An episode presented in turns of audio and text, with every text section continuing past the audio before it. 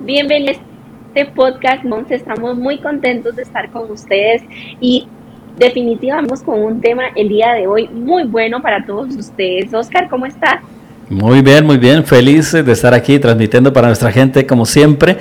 Bueno, ahora ya es días martes a las 6 de la tarde, pero estamos felices de poder hacerlo en un día diferente, pero bueno, la dinámica será fenomenal. Así es que mejor dicho, imposible, así es que como todos los martes vamos a tratar de estar aquí a las 6 de la tarde, una hora antes de lo que habitualmente lo hacíamos, pero yo creo que como decía mi, compañero por acá, la, la dinámica va a ser la misma y yo creo que nos la vamos a pasar súper. Definitivamente, cambiamos el día y la hora, pero no cambiamos la calidad ni tampoco el contenido que les va. Ese va a seguir siendo el mismo y siempre trabajando con todo el cariño para todos ustedes. ¿Cómo han estado? Ya tenía días que no los veía. Bueno, con eso que tú te vas de vacaciones y no invitas por ahí a ver a uno de los famosos en la playa del sol, bueno, eh, ¿qué podría decir? A mi amigo. Bueno, Un poquito más de contexto, compañera, ¿cómo estuvo? pues, ¿qué les puedo decir? Me gustó y no me gustó al mismo tiempo. Ahora sí comparto algunas de las opiniones que ustedes habían dado en un podcast anterior, pero no todo fue malo.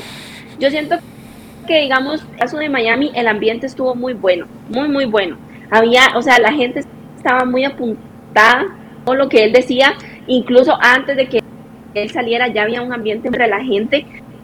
Pero sí, digamos, por ejemplo, aquí, ustedes me dirán, pero allá no Entonces, literalmente, todo el rato que tuvimos que esperar hasta que él saliera, lo que hicieron fue poner música y repeticiones. O sea, ni siquiera era como que tenían un playlist amplio para que la gente se divirtiera, no. O sea, eran simplemente repitieron dos canciones de Dua Lipa por una hora entera hasta que él salió. Entonces siento que si era su última, como que yo le faltó un poquito más de esmero, un poquito de amor hacia su público, un poquito de cariño, un poquito de interacción, también por ser Miami, esperaba de manera personal que quizás tuviera eh, artistas invitados, que se prestaba un poco más para la situación.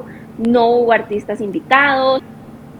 Eh, actualmente hablando, siento que es un show muy completo. Oscar, tú sabes mucho sobre el tema y, no solo conmigo, pero creo que audiovisualmente sí tiene un equipo de trabajo muy bueno, pero como artista quedó debiendo mucho también cuando terminó el concierto, la gente estuvo como cinco minutos sentada gritándole que otra, que otra, y literalmente él terminó el concierto, prendieron las luces y su equipo de empezó a recoger las cosas, como ya diciendo, no, definitivamente él no va a salir, ya todo el mundo váyase. Entonces, sí cantadas, pero siento yo que le hizo como conectar más gente y yo me esperaba algo mejor por ser Miami, yo esperaba más, la verdad. Bueno, ya ves, tú viviste la experiencia ya y no fue aquí para que no, bueno, nosotros estábamos diciendo aquí tal vez por el tipo de gente, pero en realidad no fue eso. Le faltó mucho, la verdad, y bueno, estamos hablando del concierto de Dare Yankee para la gente que está conectándose con nosotros. Eh, nuestra compañera y amiga Melissa se fue hasta Miami, nosotros aquí lo vimos y la verdad nos quedó a deber. La verdad es que estoy muy de acuerdo con lo que dijo Melissa, o sea, sí es bueno, pero no excelente. Creo que tal vez para hacer una gira, que es la última gira como la promocionaron, pues sí nos quedó a deber quizás tanto aquí. Lo, que fue nuestra experiencia como para las personas que viajaron hasta otros lados con la esperanza de tener un show quizás mejor de lo que pudieron eh, presenciar en ese momento. Sin embargo, pues yo creo que ya de alguna u otra forma pues ya estabas advertida, ¿no, compañera? Y definitivamente no es como que esté haciendo gracias a los estados a los que va, porque yo estoy dándole seguimiento a la página oficial, a la página del Cartel Records, que es toda su productora, y todo el show es exactamente lo mismo a todos los lugares. No cambia absolutamente nada, no es como que esté haciendo algo diferente porque, ay, no sé, voy para Boston y voy a hacer aquí algo distinto a lo que he venido haciendo. No, literalmente es un show, estructurado de forma para todos los lugares que va. Entonces siento como, no sé, él como artista me quedó mucho a deber. Mismo escenario también. mismo escenario, las mismas canciones, el mismo orden de las canciones lo repiten todos los shows, ni siquiera cambian el orden. Ya está grabado todo, simplemente fue hacer la mímica. Exactamente. playback. Exactamente.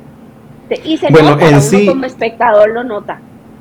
En sí, como decías tú, de alguna forma hasta ni tenían un orden mientras esperaban a que saliera la tarima, ¿no? Desde que dices que estaban repetir y repetir las únicas dos canciones que tenían.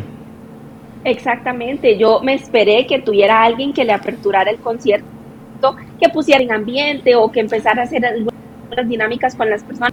No hubo nada, nada. Y yo, eh, una hora después de lo previsto, cantó las dos horas y en punto las dos horas dijo hasta luego, muchas gracias, prendieron las luces y literal empezaron a recoger todo y la gente se mantuvo sentada como por, yo calculo que unos 5 o 10 minutos gritándole que cantara otra y ya, o sea, ya más bien estaban sacando a la gente porque empezaron hasta el VIP, lo empezaron a barrer. como, como quien dice, se acabó la fiesta. Váyanse. Como quien dijo, él tomó la actitud de si los vi no me acuerdo. Exactamente, como ya lo que pagaron, hasta luego, nos vemos. Y, eso como artista lo, hizo quedar mal, honestamente. bueno, para hacer una gira de despedida, pues sí, creo que las expectativas estaban por encima de lo que realmente él pudo hacer y ni modo. Nos vamos a quedar a que sea con lo poco que pudimos disfrutar. Pues sí. Bueno, vamos a entrar ahora sí de lleno en el tema porque nuestra gente ya está diciendo, bueno, ¿esto de qué están hablando hoy? Así que al grano. ya se alargó la introducción, bueno, con la experiencia de nuestra amiga Melissa desde Miami. Así es. Y bueno, el tema del día de hoy está muy bueno. Yo sé que a más de uno le va a gustar y le va a interesar porque el día de hoy vamos a hablar de las red flags en una relación o esas banderas rojas que nos dicen como que la cosa no está bien. Vamos a hablar siempre desde nuestra experiencia, las cosas que nos han pasado y recomendaciones que les podemos dar a ustedes desde nuestras vivencias para que no metan la pata o por lo menos no la metan tanto como la hemos metido nosotros.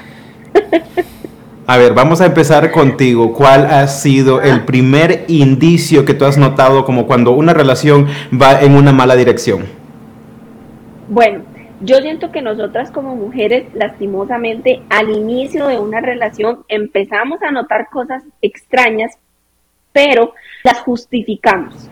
Y es ahí a donde viene el problema. Por ejemplo, yo es de conocimiento casi de todo el mundo, tuve una relación anterior a mi pareja actual muy tóxica, con la que gracias a Dios y a mi papá yo salí con vida de esa relación, pero fue una relación muy tóxica. Ya después uno empieza a ver las cosas en, retrospectiva y uno dice, bueno, pero él no era violento cuando ya teníamos tiempo, él era violento desde el inicio y critiqué. Por ejemplo, una vez nos subimos al, al transporte público y un muchacho que estaba sentado me dio espacio para que me cedió su lugar y eso bastó para que esa persona lo agarrara del cuello, lo golpeara, o sea, paliza terrible. ¿Y qué me dijo él? Es que le estaba viendo las nalgas y yo tenía que defenderla. Entonces, en un momento yo digo, bueno, no está bien, pero qué lindo, me protegiendo. Empieza a justificar las cosas que son injustificables porque ya él me estaba dando indicios de que era una persona violenta y yo no lo quise ver en ese momento y ya después las cosas fueron escalando, por supuesto, pero él ya me había demostrado que era violento. Yo fui la que lo justifiqué. De alguna forma te quisiste sentir como protegida, pero como dices, nomás lo estabas justificando, no era algo apropiado, lo que tú le tuvieras que aplaudir, ¿no? Tal vez no se da cuenta en el momento, ¿no? Exactamente. O como uno está apenas empezando la relación y uno anda que todavía que maripositas en el aire y que las maripositas en el estómago cuando lo veo, uno como que tal vez no le ve la gravedad a las cosas en ese momento precisamente porque uno está en la etapa del enamoramiento. Pasa lo mismo con los celos. Por ejemplo, él era una persona que no es celo normal, era posesivo, era un celo que ya en un punto de la relación cerrada en la casa para que yo no saliera. Yo era como la Rapunzel. Entonces, Este, y, y, al principio él me demostró que era un celo enfermizo el que él tenía, porque yo no podía hablarle, pero ni siquiera a hombres que fueran mi familia, primos, hermanos, nadie, o sea, nadie que fuera hombre, yo le podía. ¿Y qué pasó? Que en su momento yo lo justifiqué, yo me hice de la vista gorda y escaló, y escaló y escaló, y pues a la muchachita la dejaban encerrada en la casa. Wow. No, pues qué drástico. Sí. Y eran red flags que él me venía enseñando, que él me venía dando, que yo no quise ver. Entonces yo justifiqué y escalaron a más. Pero ya, ya había un indicio. Lo que pasa es que uno en la etapa del enamoramiento es como Shakira, bruto, ciego, sordo y mudo. No, como cuando está uno en esas etapas, como tú lo mencionabas anteriormente, de que piensas que el amor todo lo puede y que todo lo puedes manejar de alguna u otra forma. O la tontería era más grave como mujer puede pensar, yo lo voy a cambiar, yo voy a hacer que él cambie. Amiga, eso no pasa. ni en las telenovelas pasa. No, ni en las telenovelas. No, literalmente yo creo que a veces nos enfrascamos en este tipo de situaciones como decías tú, oh, estamos comenzando o a lo mejor le vas dando largas al asunto en el, en el sentido de pensar que... Mm, lo va, lo va a manejar de alguna u otra forma que va a cambiar, que lo vas a hacer que sea de una forma diferente, pero simplemente te estás enfrascando y quedándote en el mismo lugar de algo que realmente no va a cambiar. Y exponiéndote a una situación de peligro más adelante porque pues ya después no era el muchacho del bus el que se llevaba la parte, era yo. Entonces todo fue escalando y uno sin darse cuenta llega a un punto en el que ya uno se su propia seguridad. Y me imagino que hasta te sientes culpable, ¿no? Sí, por supuesto. Me duele el tiempo que perdí, el tiempo que malgasté, las lágrimas derramadas, cuando pude haberme tiempo de esa situación. ¿Cuál piensas tú que sería la mejor manera de comenzar a marcar líneas y comenzar a manejar este tipo de situaciones desde un principio, pero yendo al grano? Bueno, yo siento que en primera no es negociable absolutamente nada que a uno le moleste. Porque en el momento en el que uno, al menos como mujer, ¿verdad? Porque ahorita quiero escuchar la perspectiva de ustedes como hombres, al menos uno como mujer, en el momento en el que uno permite que se rompa la primera cosa que uno dice, no me gusta, pero bueno, lo hice, ¿y qué puedo hacer? Lo perdono, ahí es donde está el problema. En el primer momento que la persona haga algo que atente contra, contra tu integridad, que te humille, que te haga sentir chao contigo. Chao caramelo. Ok, muy acertado tu consejo, más bien muy acertada tu experiencia de cómo manejar este tipo de situaciones, porque como dices, así no das chance, no das espacio a que estos patrones se sigan repitiendo y de alguna forma pues estás protegiendo de este tipo de personas. Exactamente. Exactamente. Pero obviamente no es la misma perspectiva, ni son las mismas red flags las que tiene un hombre a las que tiene una mujer. Por eso me encantaría saber qué piensa Oscar de todo esto. Bueno. Porque hoy lo veo como muy callado y seriecito. Dice, decía mi papá y es muy cierto. No sé si será machismo o será eh, algo que pensaba, pero yo viéndolo desde ese punto creo que tiene cierta lógica. Y por supuesto no es solo para una persona, sino para las dos. Dice, eh, cuando una mujer, cuando tienes una relación con una mujer y este, si se te sube a, las rodillas, te la puedes bajar. Si te sube a la cintura, te va a costar. Si se te sube al cuello, ya valiste madre. O sea, o sea que en pocas palabras es lo que tú estás diciendo también. Muchas veces uno acepta las cosas, eh, tal vez por no perder a esa persona, o porque tal vez piensa que está bien, pero en realidad es, cierto, o sea, son novios, no son pertenencia, ni uno pertenece a la otra persona, tiene que tener uno seguir teniendo la libertad que, te hace libre, pues, porque eso es, um, ¿cómo se podría decir?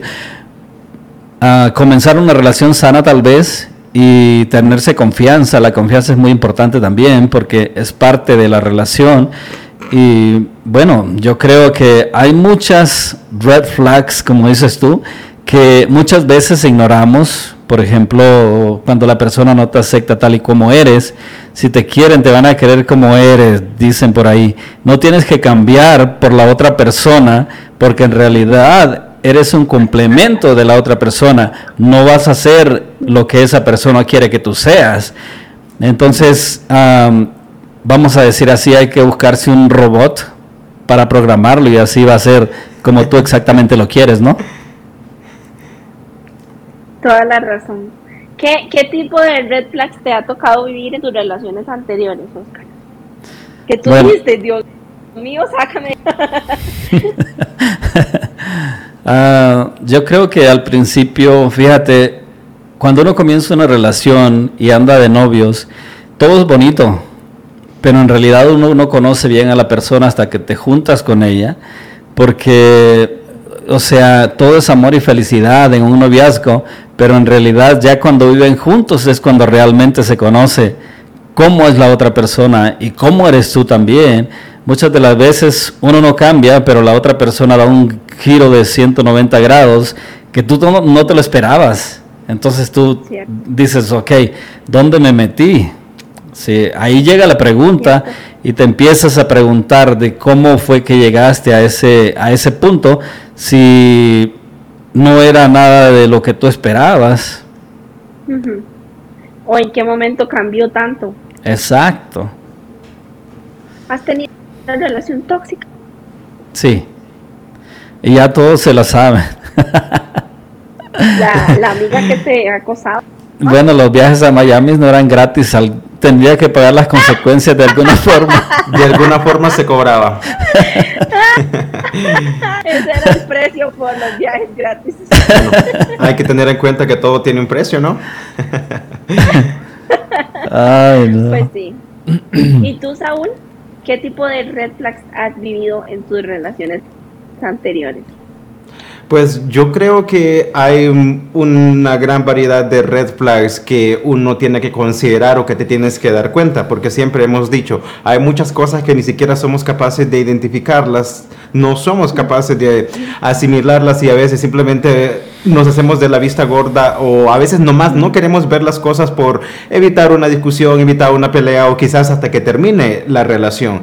Y a veces yo no he tenido tantas malas experiencias o tantas este, red flags en las relaciones que he tenido, pero sí, personas muy cercanas a mí. He conocido muchos casos de amigas, amigos muy cercanos cuando los he visto en situaciones bastante... Mm, bastante críticas desde el punto de vista de que a veces cuando las mujeres tienden a victimizarse para tratar de conseguir lo que quieren, entonces yo creo que esa es una, una red flag para mm, tenerla bien, bien presente en lo que estamos haciendo, desde el punto de vista que a veces hasta te dicen, no, que no me deje porque me voy a matar, este, si, si no vuelves conmigo, o sea, se inventan un montón de, ya sean amenazas o como le quieran llamar, con tal de tener a la persona ahí, que todo el tiempo estés como 24/7 disponible y que cumplas con todos los requisitos, con todas las limitaciones que te, que te pueden poner hasta este punto en mí sí creo que algunas de las de lo que yo he notado o desde que he dicho hasta aquí o esto tiene que cambiar es como el hecho como cuando quieren tener mucho control sobre tu vida, sobre lo que haces, sobre las amistades que tienes, sobre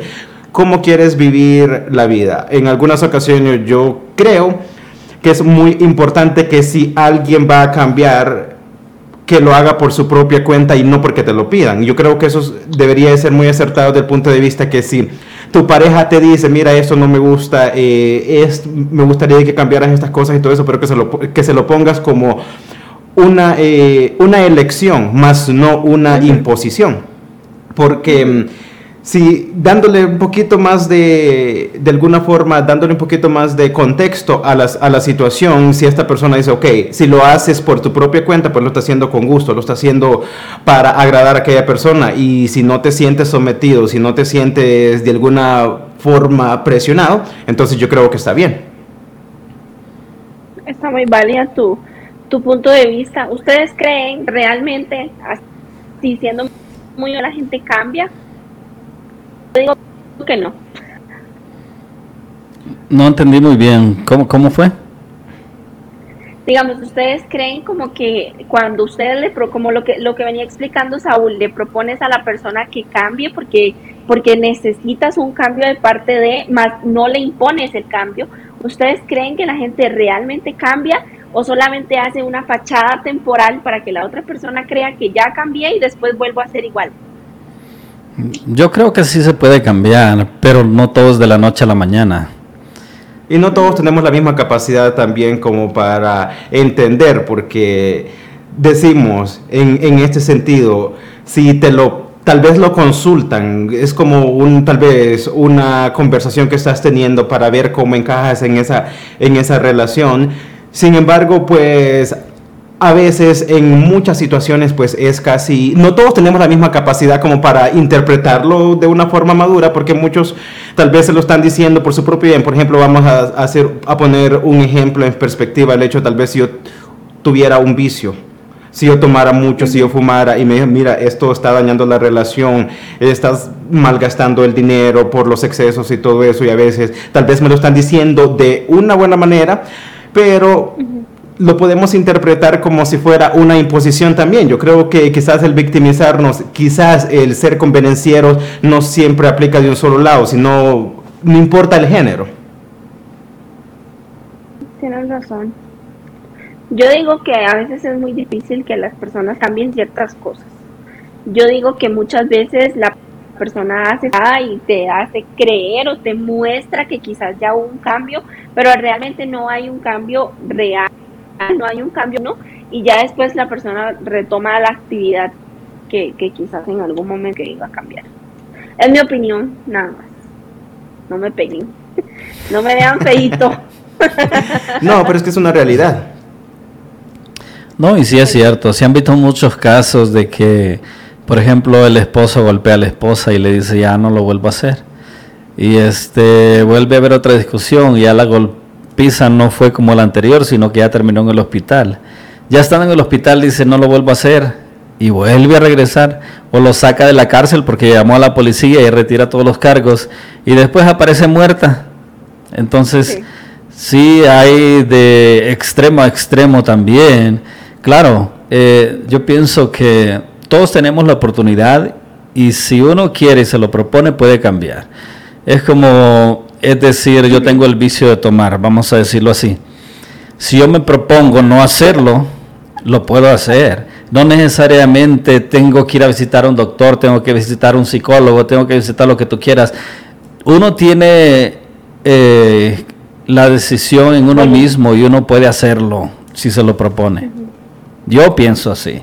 No, y como mencionábamos anteriormente, a veces si somos lo suficientemente maduros como para afrontar una situación, o como para darlos, darnos cuenta, pues yo creo que a veces el cambio viene desde adentro, desde nosotros mismos, sin necesidad de que alguien nos esté imponiendo, sino tal vez por respeto a la pareja, tal vez porque realmente quieres intentarlo y quieres darle una oportunidad a esa relación de que funcione. No más que quizás este, este tipo de casos pues son mínimos en comparación con todo lo opuesto que sucede.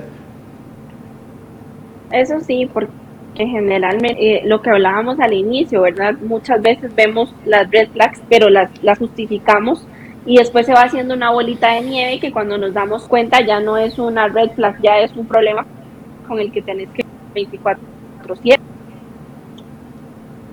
Una situación muy caótica creo que es como cuando implementamos estos cambios demasiado tardes.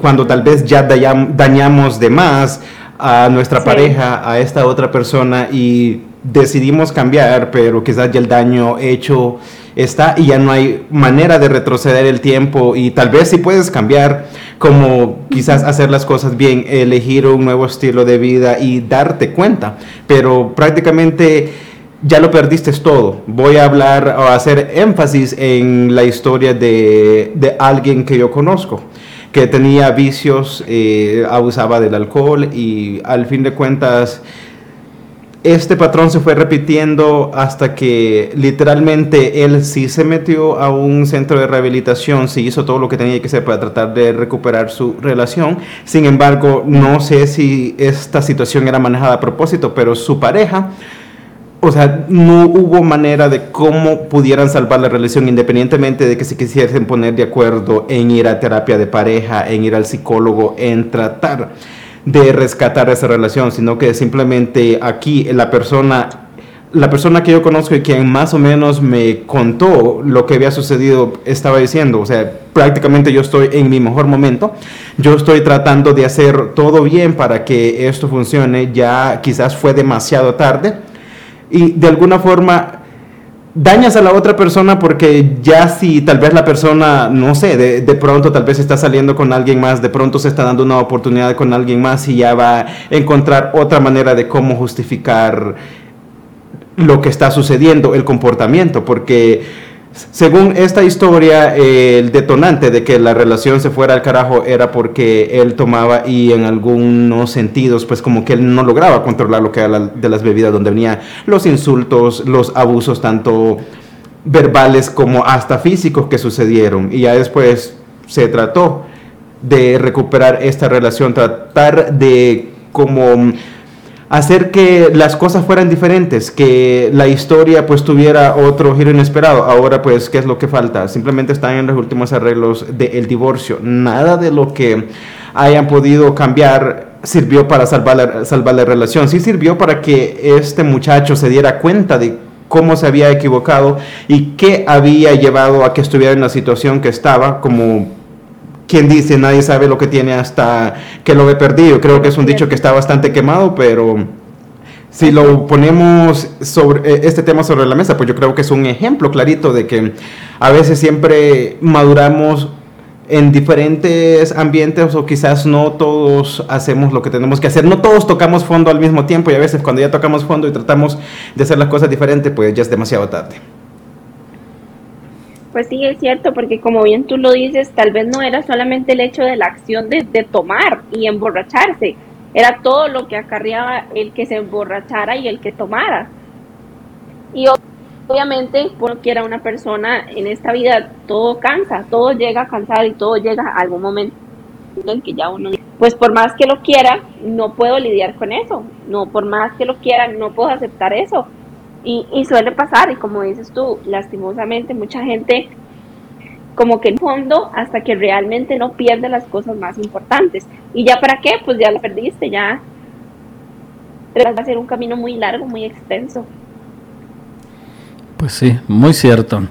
Vamos a saludar a toda la gente que se conecta a través de Facebook y bueno, toda la gente que nos ve de diferentes partes del mundo, porque ya también estamos a través de Roku TV y por supuesto lo más importante, lo más nuevo, Apple TV. Pero bueno, a toda la gente que se conecta aquí a través de Facebook Live, un saludote también y recuerden que todos los podcasts están disponibles por ahí en Spotify. Al día siguiente, si no me equivoco, ¿verdad, Melissa? En la misma noche, jefe. Nuestra Melissa se desvela por traerles este, estos podcasts inmediatamente para que todos ustedes también estén pendientes de todo lo que estamos haciendo aquí. Y vienen planes y cosas muy buenas a futuro. Así que este año yo siento que se nos está yendo bien rápido, pero hemos logrado cosas grandes y vamos a lograr cosas más grandes todavía. Yo ya empecé a tomar mi lápiz de nuevo y he empezado a escribir y creo que muy pronto vamos a tener nuevas noticias acerca de lo que vamos a estar haciendo por ahí, para que nos vean en acción también. ¿Hay música? No es música, es más actuación, creo, un tipo serie o algo así. más contenido. se cuente. Eso es una sorpresa. Bueno, yo tengo una petición especial que hizo la gente en el Instagram. La gente pregunta que si es que yo a TV va a fiesta de Halloween. Y yo dije, no sé, necesito hablar con mi jefe. Entonces, ya que estamos hablando con el jefe, de una vez. ¿Ven? ¿Por qué no? Podemos hacer una fiesta de Halloween. Así es que dejen sus recomendaciones, a ver qué es lo que a ustedes les gustaría ver, qué es lo que a ustedes les gustaría que hiciéramos nosotros por acá en el estudio para tenerlo en consideración. Total, muchas gracias a todas las personas que nos siguen a través de Instagram también, que cuando hacemos dinámicas generalmente dejan muchas preguntas y muchas sugerencias y muchas cositas que les gustaría ver por acá. Así que también a toda la gente de Instagram, que es una comunidad también bastante grandecita. Y se quejan porque no los saludamos. Ah, bueno, saludote para todos ellos. Eh, a veces nos metemos tanto en los temas y lo disfrutamos también. No es como que solo los traigamos. Eh, por, por, decirlo así, porque hoy se me antojó hablar de tal cosa, no. A veces eso también nos sirve a nosotros para darnos cuenta eh, realmente si estamos ayudando a alguien con nuestras propias experiencias, claro, también para divertirnos, porque muchos se divierten. No sé, con uno que le hagamos el día, estamos felices. No, además también pues podemos contar las experiencias que personas allegadas, personas cercanas nos han contado y que de igual manera, aunque tal vez no sean experiencias nuestras, pero que igual podemos aprender, que igual podemos poner en práctica y podemos tomar nota de los comportamientos, porque a veces las cosas suceden de esa manera y así pues yo creo que tal vez estaríamos preparados para ser mejores humanos. Totalmente de acuerdo y también hay mucha gente que aprecia que tomemos el tiempo para hablar de nuestras experiencias personales, para cada uno echar para su saco, como dice uno, y muchas veces sin darnos cuenta he recibido mensajes de manera personal de personas que me dicen, Meli, cuando hablaron de tal cosa, me sirvió por, por una situación parecida. Entonces, al final del camino, esta es la idea del podcast, hablar desde experiencia sin nadie y aquí todas las opiniones son completamente válidas, respetadas y aceptadas. Además que yo creo que también mucha gente se identifica con algunas de las experiencias. Yo creo que vivimos en un mundo real donde es un ciclo y prácticamente nomás vamos rotando, viviendo en diferentes etapas y algunos pues quizás nuestras experiencias son un poquito más este, intensas, quizás algunas experiencias un poquito más... Eh, Dramáticas. Dramáticas. Pero como decíamos, la intención de tocar estos temas es para que nos podamos educar. Claro, siempre hay una forma de cambiar el mundo. No lo vamos a cambiar completamente, pero una persona que podamos ayudarle ya es un cambio. La intención es lo que cuenta. Entonces, claro, si todos hiciéramos eso, imagínate, serían muchos cambios en, en, la humanidad y en los tiempos que estamos viviendo, que realmente creo que se viene una crisis muy pronto y nosotros, bueno, tenemos que estar preparados. Además, así es, totalmente de acuerdo.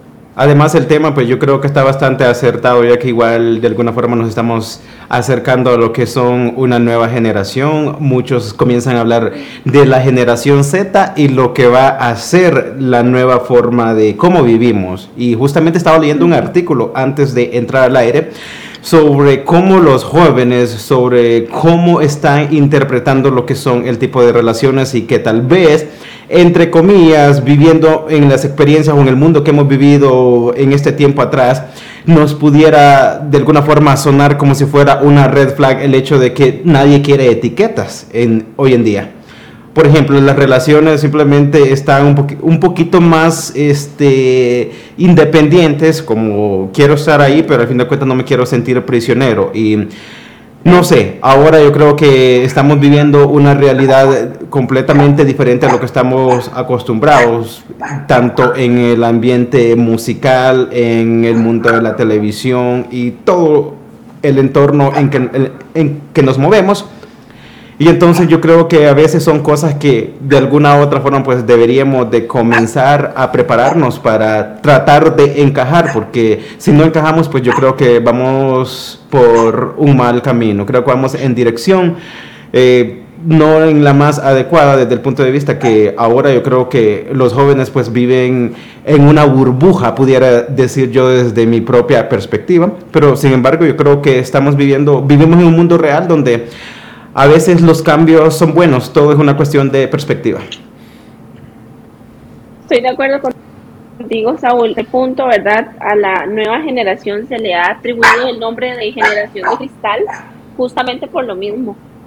Justamente eh, ha sido una generación que definitivamente ha venido a dar un giro muy todo lo que estamos acostumbrados a ver y cosas que quizás en nuestra generación, cuando las épocas de colegio eran cosas como más normales, ahora son cosas con las que hay que tener mucho cuidado y ahora hay que tener mucho cuidado hasta incluso en la forma de hablar porque ahora implementando nuevamente el, el, el, el tema del lenguaje inclusivo, hay personas que definitivamente no, y me, me tocó vivirlo la semana pasada que andaba de viaje, si no hablas en un idioma inclusivo, las personas alrededor se no y se ofenden. Entonces estamos literalmente lidiando porque siento que estamos llegando al punto en el que son tan tantos contrastes entre generación y generación que es muy difícil que las eh, generaciones de ahora se compenetren con las anteriores porque tienen un punto de vista y una manera de ver la vida completamente diferente a lo que uno viene acostumbrado a ver, hablar, oír, decir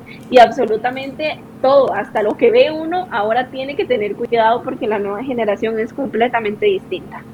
Es una situación muy compleja, como lo decías tú, desde el punto de vista de que ahora todo les molesta, por todo se ofenden. Y si hablamos un poquito más de hablar en términos, en lenguaje inclusivo, yo creo que ahí va a haber un gran debate bastante grande o que todavía hay que no sabemos cómo se va a desarrollar o si lleguemos a algún punto donde toda la gente pues lo logre asimilar. Sin embargo, si me preguntan a mí, yo estoy completamente en desacuerdo de hablar en un lenguaje inclusivo, porque yo creo que tanto el español como el inglés, hablarlo tal y como es, es más que perfecto. Y a veces hay muchas cosas que tú las puedes hacer si tal vez te sientes cómodo o tal vez por respeto a alguien y todo eso, pero de ahí venir a casi imponer, a casi exigir a cambiar una realidad que de alguna forma nos ha funcionado bastante bien. Yo creo que en ese tipo de cosas nunca voy a estar de acuerdo y hay muchas personas que al igual que yo no están de acuerdo. Una cosa es que tal vez te respeten como te vistas, te respeten como hables, que respeten tu forma de ser, tu personalidad, pero de ahí a que te hagan cambiar completamente la perspectiva que tú tienes a tu alrededor, yo creo que eso sí ya es otro nivel y completamente fuera de lugar. Eso es una nueva generación. Bueno, pero es que en realidad si se dan cuenta eso ha sucedido de tiempo en tiempo, no es, no es algo nuevo. Siempre eh, de una o de otra forma nos han impuesto los cambios, a veces sin darnos cuenta. Entonces, tal vez hoy, porque tenemos la tecnología más avanzada, es un poco más claro para las personas que lo vemos, pero en realidad la gente siempre ha estado bajo el yugo de los de arriba. Entonces no es como algo nuevo, simplemente tal vez en esta ocasión nosotros estamos dando, dándonos cuenta o estamos abriendo nuestra mente más a, lo que realmente está pasando, pero si le preguntas a cualquier persona en la calle, no nos importa. Además, eh, ya no sería un tema de inclusión, sino más imposición que cualquier otra cosa, ¿no creen? Sí, ya ha llegado el punto en el que ya no es como que es parte de, sino que es obligado a hacerlo. Sí. Bueno, está, hay tantos temas que se pueden tocar. Yo inclusive quiero que en el próximo podcast toquemos un tema de las enseñanzas y las costumbres que realmente nos impusieron o nos dieron nuestros padres o nuestros ancestros, que el día de hoy no lo aceptan la nueva generación, como decía Melissa, ya hoy este, uno tiene que cuidar lo que habla, lo que mira, entonces ya realmente estamos en, un, en una época que, ah, no sé, creo que la tecnología es muy buena, pero también ha venido a dañar Totalmente de acuerdo con ustedes y como mencionaba nuestro compañero, pues a veces hay temas que pueden ser tan extensos que abarcan pues una hora más bien no sería suficiente para realmente poner todos esos temas sobre la mesa y ponerlos en perspectiva y opinar y tal vez pues hacer un enfoque en lo que realmente en lo que es realmente importante porque hay muchas de estas cosas que yo creo que simplemente salen sobrando. Hay muchas cosas que como digo yo el español es demasiado bonito como para mm, venir a querer inventarse palabras que no existen ni en la RAE y todo ese tipo de cosas. Es cierto. Ahora yo tengo una pregunta para ustedes. Oscar Ochoa de La Mancha, en honor al podcast de, los shots. ¿Cuáles son tus red flags? ¿Qué son esas cosas que tú dices? Bueno, yo sé que soy un, buen hombre, sé que soy una buena pareja, un buen partidazo, pero estas son mis red flags. Dime cinco red flags tuyas y Raúl. wow. Me encanta ponerlos incómodos. ay, ay. Así que exprésate. Bueno, hay muchas, muchas red flags que se podrían nombrar. Este. Solo cinco, no te preocupes. Cinco, nada más. Déjame pienso en cinco. ah, fíjate que realmente no he pensado en eso. No tengo red flags. Ay, sí tienes, Oscar. Vamos a darle la oportunidad a Saúl para que él lo opine. Bueno, dijo, dijo en Instagram, soy un, soy un 10, pero... pero como eh, las red flags que... Mm, con las cuales yo no toleraría una, una, relación o las que yo impondría. Las tuyas. No, las tuyas personales. Por ejemplo, yo, Melissa, voy a empezar yo para que me entiendan el ejemplo. Yo sé que yo soy una muy buena mujer, pero soy celosa, soy un poco egoísta, soy, em, no me gusta que me invadan mi espacio personal para nada no me gusta que, o más bien no permito que me impongan cosas, entonces hasta cierto punto por ahí choco porque soy grosera, soy mal hablada, me falta una, este, a como puedo ser muy buena, puedo ser muy mala. Como mala eres mejor. Sí, como mala me va mejor. como mala Esa me más buena. linda. Ahora Bueno, en sí las cosas que yo no tolero son el control, por ejemplo, eso de querer controlar con quién escribe, con quién hablas y con quién dejas de hablar. Otra de las cosas son los celos enfermizos. Por ejemplo, yo sí soy ¿Tú eres celoso. celoso enfermizo? ¿Perdón? ¿Tú eres celoso enfermizo? No, no soy, sí soy celoso, pero dentro de lo que cabe, como lo que se vale. Me gustaría ponerlo desde desde ese punto de vista. Después de eso yo creo que igual el espacio personal. Yo sí me gusta tener mi propio espacio, me gusta realmente no depender como de alguien. O sea, entender que si estoy en una relación, igual me tengo a mí mismo y que no todo gira en torno a la otra persona, sino que igual me puedo poner yo como prioridad. ¿Me faltó algo? Tres, no. más dijiste dos. Y bueno, yo ah. creo que también es otra de, la, de las red flags sería el hecho de que no sean honestas conmigo desde el principio. Yo soy bastante maduro en el sentido de que no me gusta decir mentiras y tal vez por esas mismas razones yo he perdido como oportunidades o no he tenido mucho éxito en algunas de las relaciones que he intentado tener, pero es por eso, porque yo siempre voy al grano y siempre digo lo que pienso y mm, no tengo filtro en ese sentido, porque prefiero que sepan a qué se están atendiendo desde, a qué se están ateniendo desde un principio, a que después vengan los reclamos, no, pero o sea, tú te demostraste completamente diferente a lo que realmente eres hoy. Además, después de eso, pues soy un poquito llevadero, entonces como que no tengo tantas cosas, más bien marco lo que no me gusta desde un, desde un principio y si hay algunas cosas que tengo que cambiar porque realmente la relación me interesa y porque tengo la fuerza de voluntad para hacerlo, entonces sí lo hago. ¿Y tú, Oscar? Yo bien, gracias. mucho. Eres un 10, pero... Yo creo que sí podríamos ponerlo como de esta forma, o sea, yo soy, ¿cómo se podría decir? Muy chicloso. Ah, red flag, eso es bonito. Bueno, muchos no lo ven así, de esa forma, entonces creo que podría ser, podría aplicar. Ok. Es que hay personas que a veces ni siquiera dejan respirar a la otra persona, o sea, asfixian. Bueno, es que yo estoy hablando contigo. Hay, su momento, yo creo, y es y debería de ser mutuo la, la, eh, el momento, ¿no? Pero siempre hay veces que una persona da más que la otra en esa forma y entonces como que sí es también algo que incomoda porque tal vez uno está esperando lo mismo. Eh, soy celoso, sí. De a madres. Yo también. ¿En serio? Ya controlen esos celos, amigos.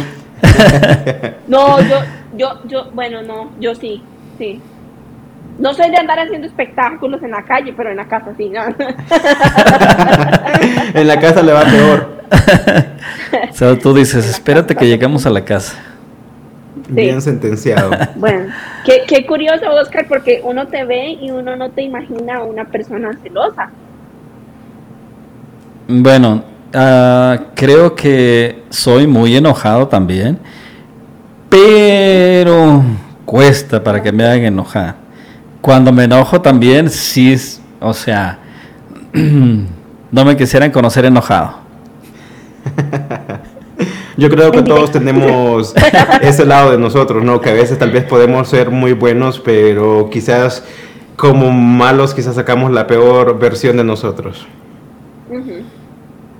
Pero yo creo que se vale, ¿no? Porque a veces es como uno está de alguna forma a veces este, conteniendo las cosas, tratando de que funcionen y simplemente a veces pues no lo toman en cuenta, entonces que se tengan las consecuencias. Bueno, tal vez poquito posesivo, pero lo he cambiado. Entonces, quiere decir que, por eso te decía, uno sí puede cambiar en realidad si tienes una prioridad que siempre sea, seas tú la prioridad. Entonces, yo creo que vamos a hablar un poquito de lo infiel.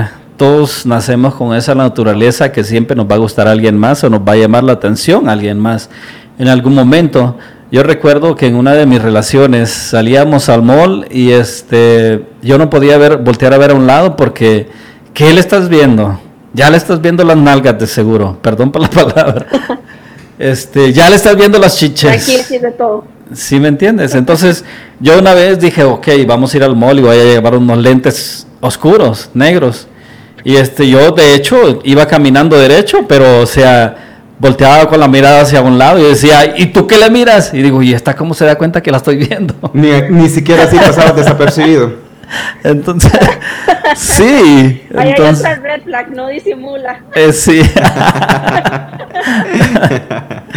um, creo que uno de mis defectos, tal vez, yo no lo veo como un defecto, pero tal vez los demás sí lo, sí lo vieran, es que soy muy amiguero, soy muy o sea, me es fácil tener nuevas amistades, este, compartir con ellas y muchas personas han tomado de mala forma eso.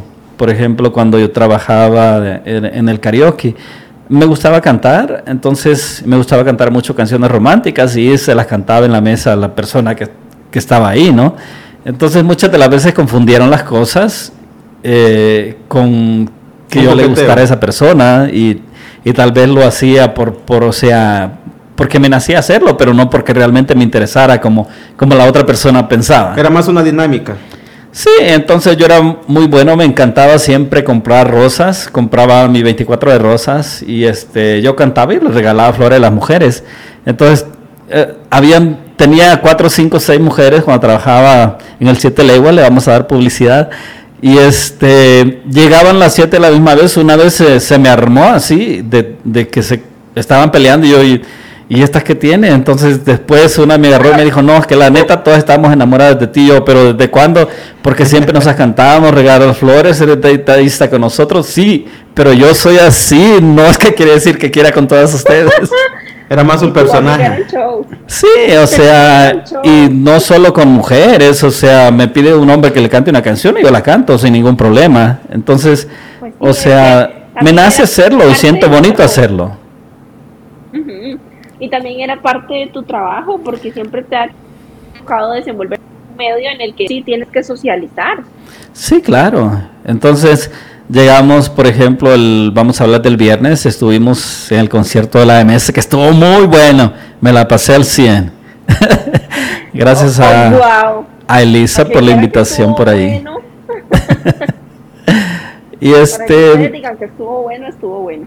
Yo fui a la barra, me recuerdo, y estaba, estaba tratando de comprar un drink.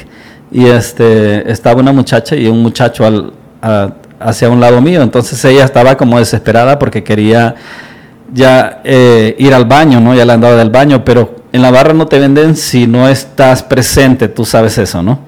Entonces pueden darte dos bebidas, pero la idea era, ella, era llevarse cuatro.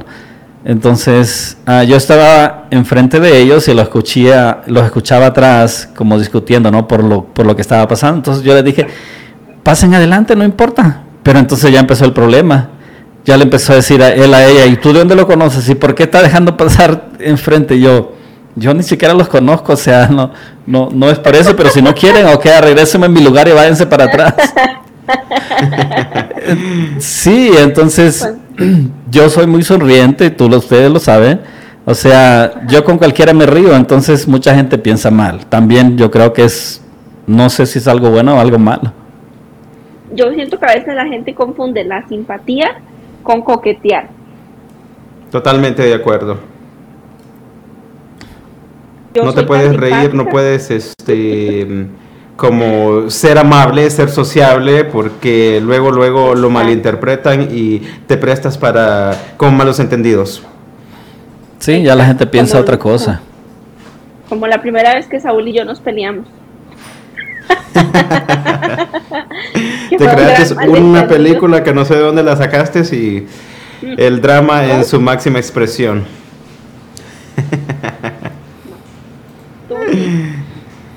Qué no Se puede bromear. bueno, pero no, siempre nos da gusto estar aquí eh, trayéndoles este podcast y bueno, que la gente conozca un poco más acerca de nosotros, ¿no? Porque, de nuestras vivencias. Sí, yo creo que ya tenemos bastantes años. Yo empecé a trabajar aquí hace aproximadamente unos 20 años en la televisión. Y este, mucha gente me conoció en ese tiempo cuando hacíamos eh, La Gozadera TV. Bueno, antes de eso era Noches de Reventón.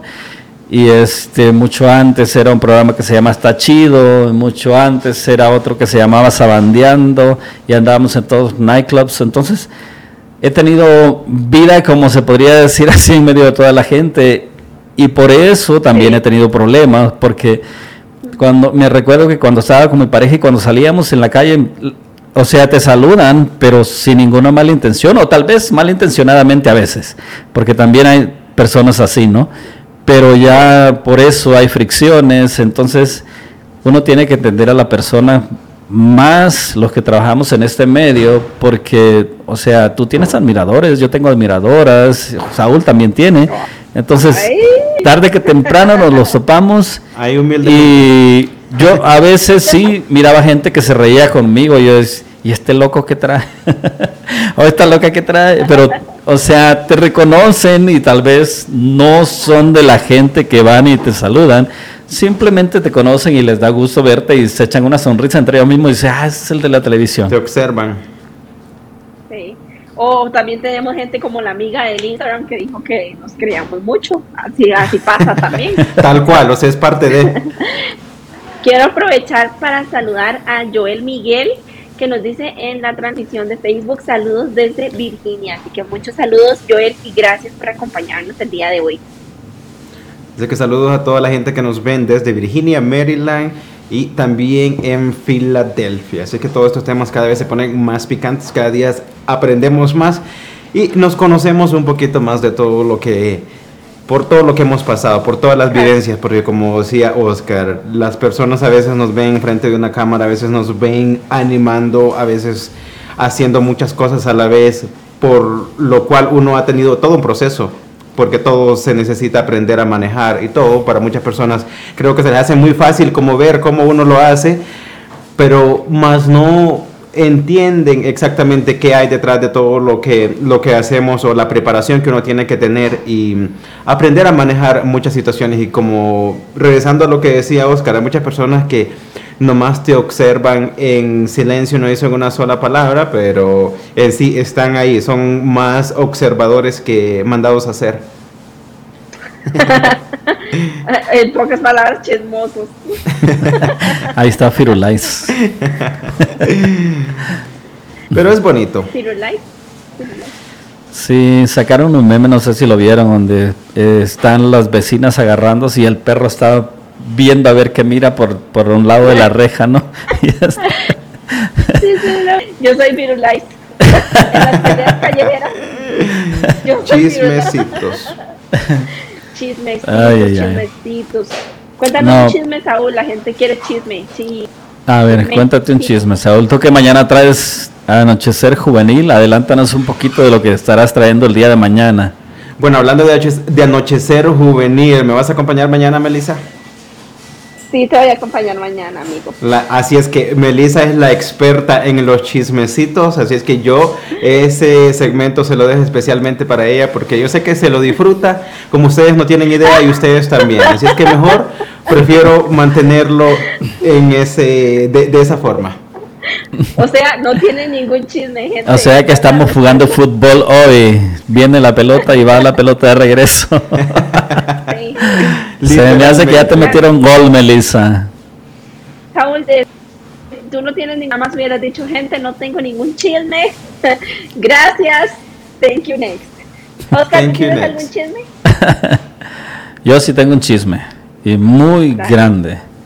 Por ahí cacharon este a uno de nosotros en un lugar no tan apropiado y este en el próximo programa lo diré. Con eso de que ya nos andan estalqueando en las redes, quién sabe a quién sería que agarraron infraganti por ahí. Con eso de que ya tenemos paparazzis encima y Con más razón. ¿En serio? ¿Y para cuándo vamos a, para cuándo hay más contexto de este chisme? No les voy a decir nada, ni si es un hombre o una mujer, simplemente esperen el próximo podcast y por ahí lo estaremos diciendo. Así es que van a tener que esperarse. Bueno, yo tengo la conciencia tranquila. ¿Ah, sí? y el alma negra. Ah, bueno, es que recuerden que estamos sujetos a malas interpretaciones justamente lo que, de lo que hemos estado hablando hoy, de que a veces pues uno no es responsable de lo que las demás personas interpreten o de lo que ellos piensen, o sea, eso no cambia nuestra realidad. No sé quién haya sido el que agarraron infraganti, pero en nuestra defensa también. Espero y no haya sido yo. Estamos expuestos al Photoshop. también, también. Hasta hay que aprenderlo a usar. ay, ay, ay.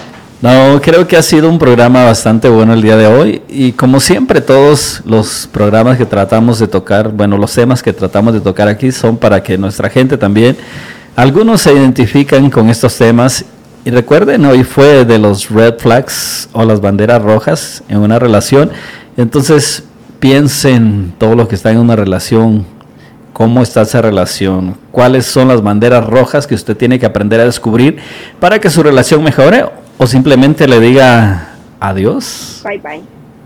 Pues sí, si no funciona, pues que lo hagan en los mejores términos. Y no sean celosos, tóxicos como nosotros. No sean posesivos. Porque yo creo que eso es lo peor que le puede pasar, tener a una persona, a una pareja posesiva que piense que es el centro de atención, que el mundo gira únicamente en su entorno, porque no es así. O sea, a veces ni siquiera en su propio mundo pueden vivir tranquilos. Imagínense, tratando de poner a alguien más a que les haga los mandados y que vivas la vida tal cual te la están imponiendo. Eso nunca va a funcionar. Si no, pregúntenle a todos los famosos que se divorcian dos, tres meses después de haberse casado. Vamos a ver a Yalo cuánto le dura su felicidad. Bueno, yo sí le deseo lo mejor a mi amiguis de corazón. Y otro consejo para la gente el día de hoy, no sean tan crueles ni feas personas como Saúl, por favor.